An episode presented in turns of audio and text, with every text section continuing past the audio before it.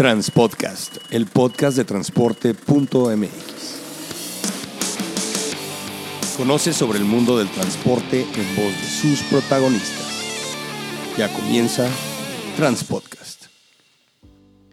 ¿Qué tal amigos de Transpodcast? Mi nombre es Clemente Villalpando y el día de hoy en este podcast en el cual informamos, empoderamos con información a los transportistas en materia de transporte, logística, tecnología, tendencias, infraestructuras, tenemos un invitado, él es David Martínez Rojas, él es el director de una plataforma, de una asociación, él nos va a platicar un poquito más adelante sobre esto, que se llama Soy Logístico.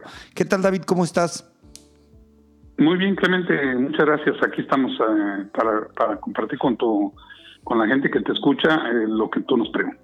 Oye, pues vamos empezando, entrando en materia. Este, veo que tú tienes, bueno, pude revisar parte de tu currículum, mucha experiencia en temas de distribución y de logística, y como que esta plataforma o esta red de Soy Logístico inicia en base a profesionistas del, del ramo de la logística. Platícanos cómo empezó esto.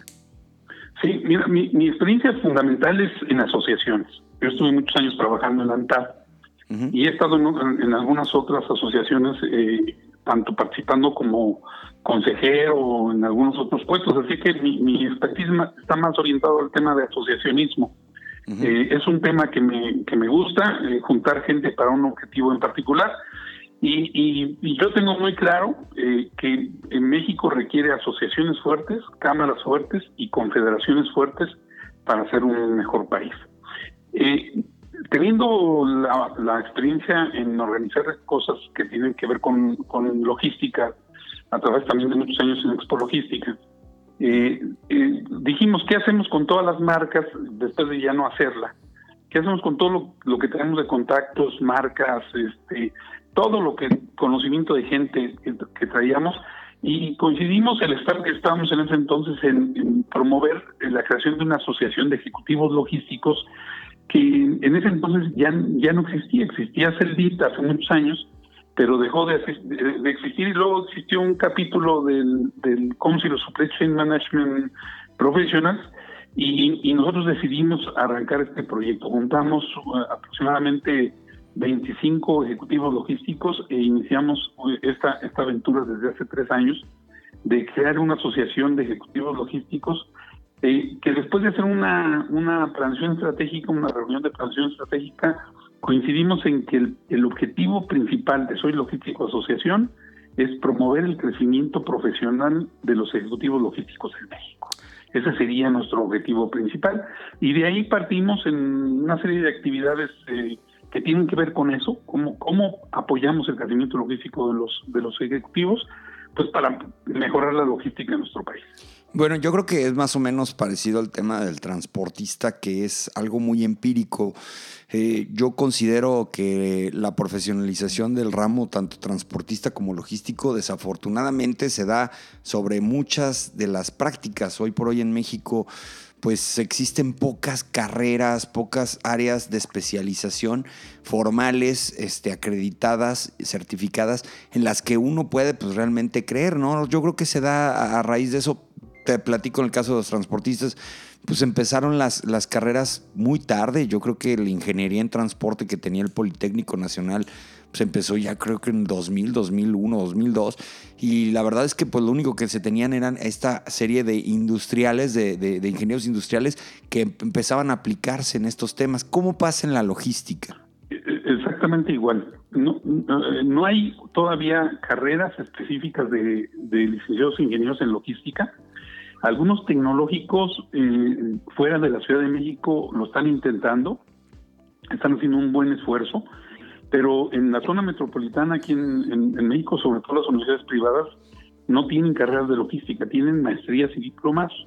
De hecho, nuestra experiencia con todos los consejeros, los que forman parte del consejo, este, los que entrevistamos igualmente en nuestro esfuerzo de radiologística, no, todos tienen carreras diferentes. Encuentras ingenieros, hasta agrónomos o químicos, encuentras contadores, encuentras abogados, encuentras de todo que le dijeron, este, ¿por qué no pasas al almacén a, administrar la bodega? Y ahí se quedaron, ¿no? Porque la logística es, te atrae y te atrapa. Exactamente, como que siento que en muchos de los casos este, ponías a un comodín en logística cuando veías que podía resolver los problemas, nada más por esa circunstancia. Así es, hace 30 años yo creo que sucedía. A ver, ¿quién se portó mal de todos los de la oficina? Pues al almacén, ¿no? Exactamente. Pero yo creo que ahí, ahí es donde queremos incidir precisamente en uno de los objetivos dentro del objetivo general es la vinculación universitaria. Y ahí creo que podemos incidir. Yo el esfuerzo será muy grande y de muchos años, pero ya estamos interviniendo con algunas universidades, teniendo convenios para apoyarlos en no solo en, hacer una especie de revisión de su tira de materias, sino dar un siguiente paso que es generarles contenido para que, los muchachos lleguen ya preparados para la actividad logística y solamente se les dé capacitación de lo que es la, empresa en particular. Eh, va a ser un gran esfuerzo, pero ya estamos trabajando en ello. Y, de hecho hacemos un evento anual donde hemos juntado 700 universitarios para, para abrirles el panorama laboral. Son pedacitos que estamos haciendo, pero ya ya estamos haciendo algo al, al, respecto. Esa es mi siguiente pregunta. Dentro de lo que es Soy Logístico, ¿cuáles son las actividades en concreto que ustedes hacen? Hablabas hace un ratito del tema de radio este, logístico.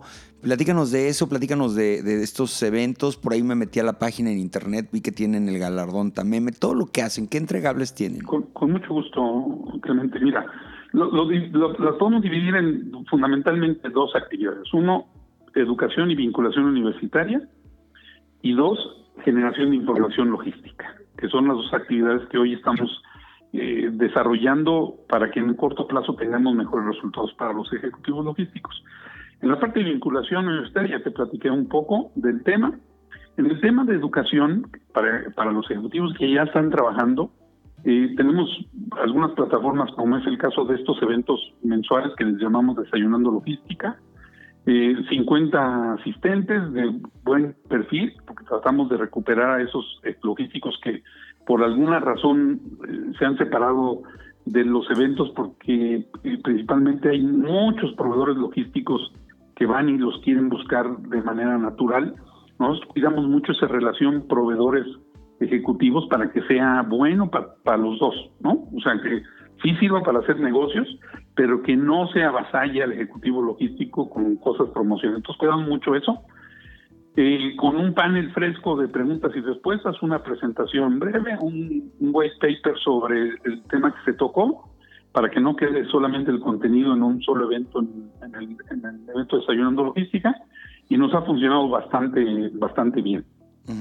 Segundo, eh, cuando, cuando hicimos análisis, el análisis de cómo nos podíamos comunicar con los eh, asociados, con la membresía, eh, se planteó el tema de hacer una revista, pues en ese entonces había cuatro revistas de logística, todas ellas buenas, cubriendo cada uno su, su espacio, una, una más especializada en una cosa, otra más en otra, y dijimos, ¿por qué no hacemos algo diferente? Y se nos ocurrió hacer el programa de radio, que salimos por Radio 620 los sábados a las 11 de la mañana, y siempre tenemos un invitado en particular.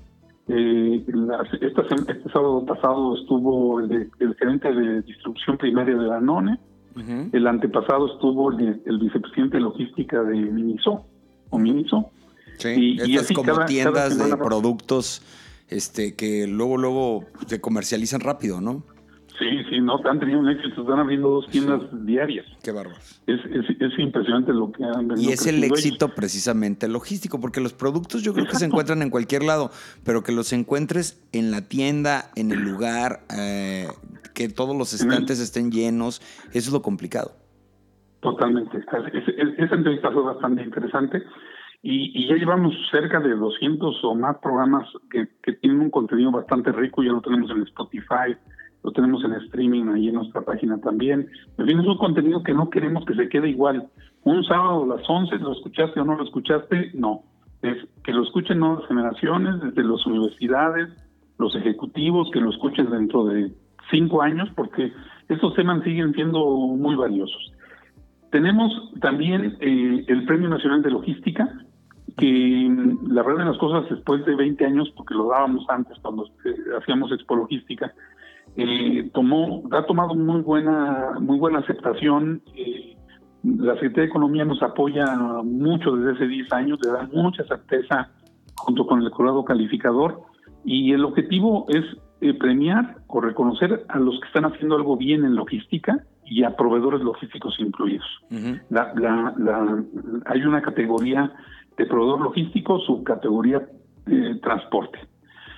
Entonces se les reconoce, pero quizá lo más importante, aparte de reconocerlos, es que esas buenas prácticas que por las cuales fueron premiadas puedan ser conocidas por los logísticos en México para que las puedan repercutir si ese es el, caso para mejorar su, cadena de distribución.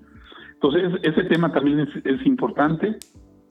Eh, hacemos eventos eh, en particular con los ganadores y los que han venido ganando el premio, la verdad, en algunos casos les hemos cambiado la vida, afortunadamente, siempre para bien, porque son más conocidos, porque eh, tienen mejor negocio, sobre todo si son proveedores, en fin, ese, ese, ese tema es bastante, bastante bueno para nosotros, nos, nos llena de mucho orgullo el Premio Nacional de, de Logística. Y en el tema de información, eh, logística que hay, hay poca, Estamos por, por anunciar ya eh, los datos eh, que surgen del estudio que hacemos junto con Deloitte de mejores prácticas logísticas en México. Yo creo que estará disponible en la página dentro de 15 días, porque primero se lo estamos enviando a la gente que contestó el cuestionario. y, vienen datos bien interesantes de, de, si están aplicando tecnología, en qué grado lo están aplicando, si están tercerizando eh, transportes, si están tercerizando almacenes, qué grado de estudios tienen los directores de logística, eh, en fin, hay una serie de, preguntas que se pusieron en el cuestionario que dan como resultado información en la toma de decisiones bastante interesante. A Deloitte le ha sido particularmente bueno y a nosotros desde luego también. Eh, esa es una parte de lo que es información logística y estamos trabajando en otros en otras cosas que todavía no tenemos resultados así que todavía no las no las comento pero la idea es cómo educamos al logístico a calcular información si es que no lo sabe y luego generar una, una cultura de compartir información. Bueno es que yo creo que en este tema en específico como en muchos otros son temas en donde tienes que generar una, una, serie de, de eh, cupular de personalidades, de referentes, para que la información que se esté generando sea información que tenga una validez. Lo digo de la siguiente manera, es, es como entrar a, Yo puedo hacer un artículo sobre la logística, lo que se me ocurra, ¿no? Y si lo subo a internet y tiene un buen SEO y lo Google lo pone en las primeras, pues entonces definitivamente pues ya podrán decir que soy un gurú en el tema, pero no funciona así. Es como, como la medicina, ¿no? O sea, si te metes a buscar tus síntomas, si te aparece algo y alguien te dice te vas a morir mañana, te lo crees. Yo creo que eh, eso pasa mucho con las áreas que, que son muy nuevas. Eh, eh, en, las cosas y más en las tecnologías que son muy nuevas. Y yo sí creo que en México tenemos que empezar a generar referentes para que entonces veamos hacia dónde va lo que sí tiene validez y hacia dónde va lo que no tiene validez. Yo creo que esa es la importancia de, tener los contenidos, ¿no? Porque cualquiera, insisto, puede escribir sobre el tema de logística, pero nadie sabe si realmente está diciendo la verdad o no. Totalmente de acuerdo. Hay mucha información, ¿no? medios, medios digitales, medios impresos, eh, consultores, eh, empresas. Hay mucha información logística y, la gente tendrá que educarse a, ver en dónde está lo realmente importante. Eh, que es difícil incidir, lo importante es que uno vaya poniendo cosas serias, estudios buenos y poco a poco ir creciendo esa, esa, esa, parte donde reconozcan que hay un organismo profesional que, que, que lo que publica es un tema importante. Nuestro benchmarking, y lo puedo decir abiertamente porque la verdad es que funciona bastante bien, es el IMEF.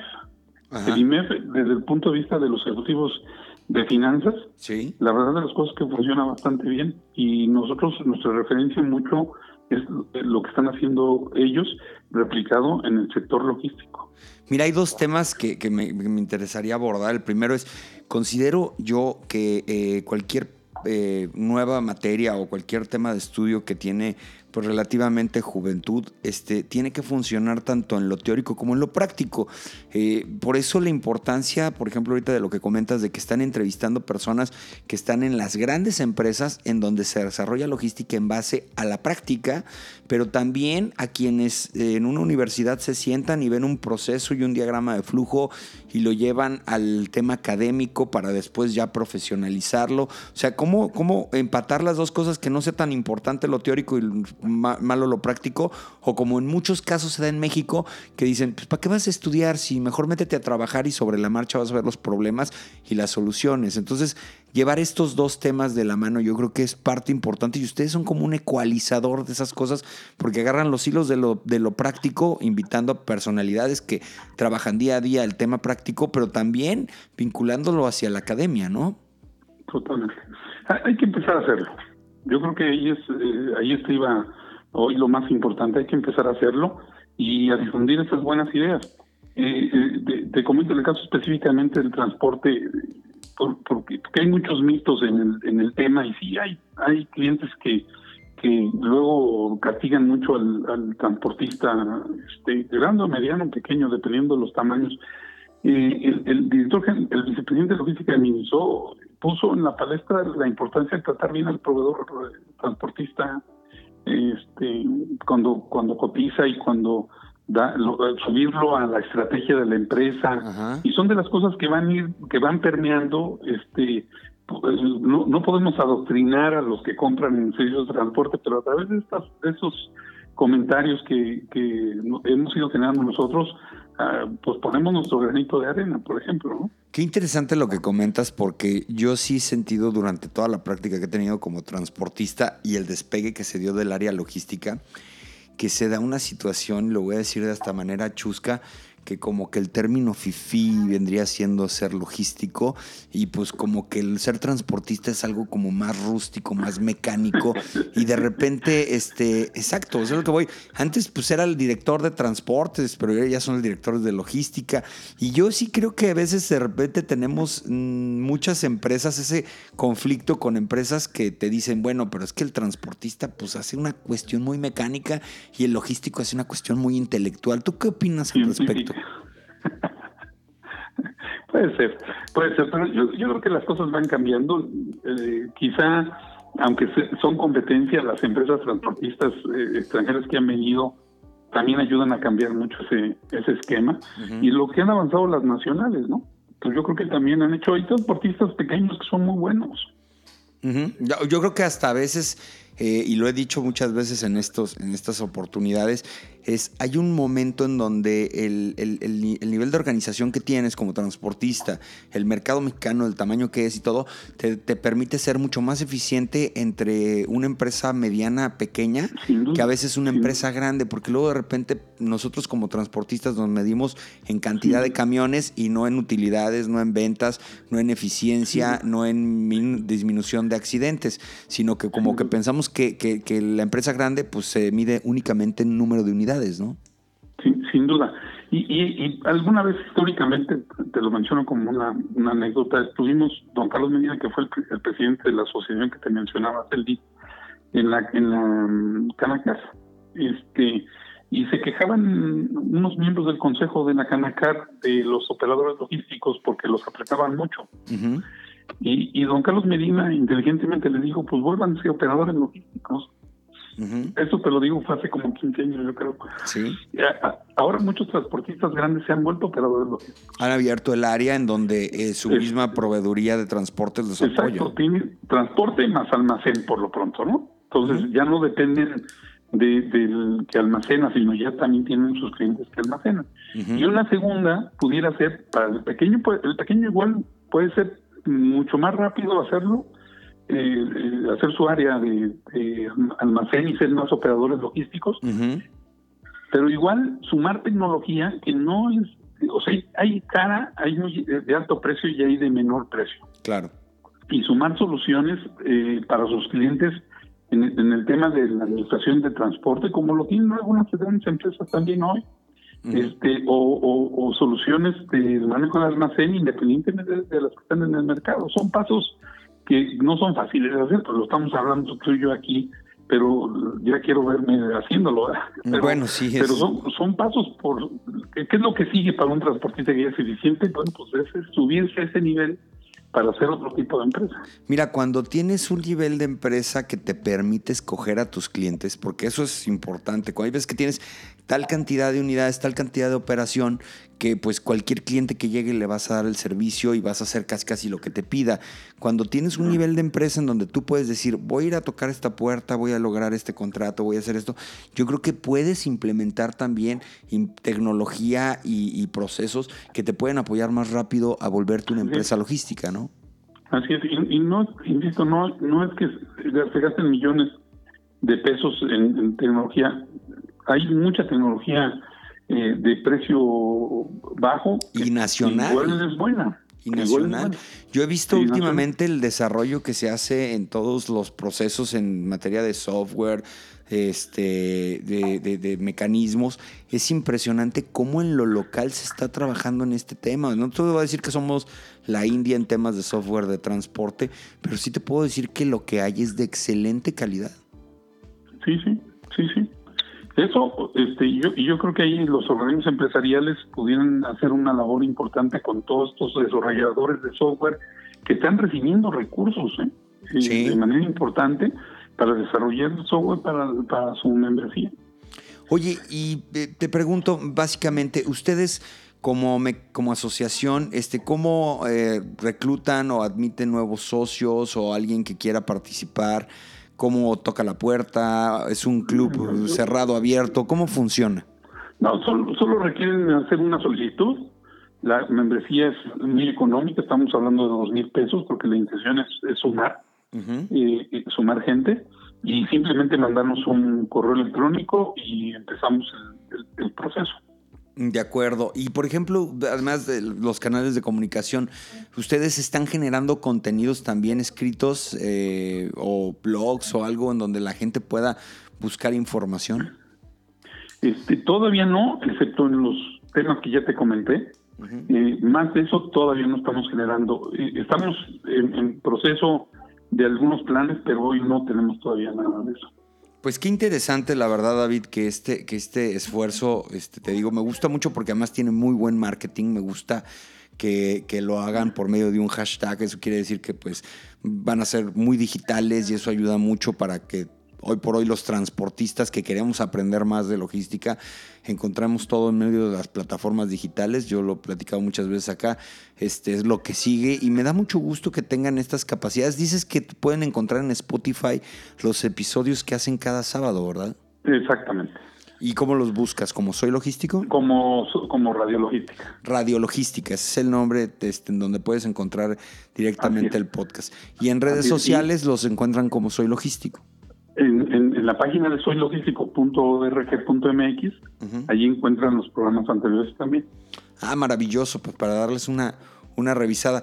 Pues muchas gracias, David. No sé si tienes algo más que platicarnos al respecto de la asociación. Nada que agradecer, al contrario, este, ahí compartimos mucho de lo que tú también generas, la información, y pues que nos consideres siempre como un contacto para usted pues muchas gracias a ustedes por, también por darnos la oportunidad de replicar un poquito de lo que hacemos. Somos unos convencidos de que la información es poder y el poder es lo que nos hace fuertes como bloque, como, como una cadena de suministro que somos, porque luego de repente se nos olvida que sin la logística no sé qué sería de los transportistas y los transportistas no sé qué sería la logística. Nos cuesta mucho darnos cuenta en dónde están las fronteras, pero definitivamente yo creo que si seguimos trabajando en los temas vamos a encontrar muy buenas sinergias. Perfecto. Listo, pues muchas gracias. No, hombre, gracias a, ti, David. Y bueno, pues ya saben, amigos de Transpodcast, estamos subiendo estos episodios cada semana en plataformas como en iTunes, los pueden encontrar, en Podcast Republic y últimamente en Spotify, que está creciendo mucho el tema de podcast. Recuerden, toda la información del mundo del transporte de carga y pasajeros está en transporte.mx. Muchas gracias y saludos.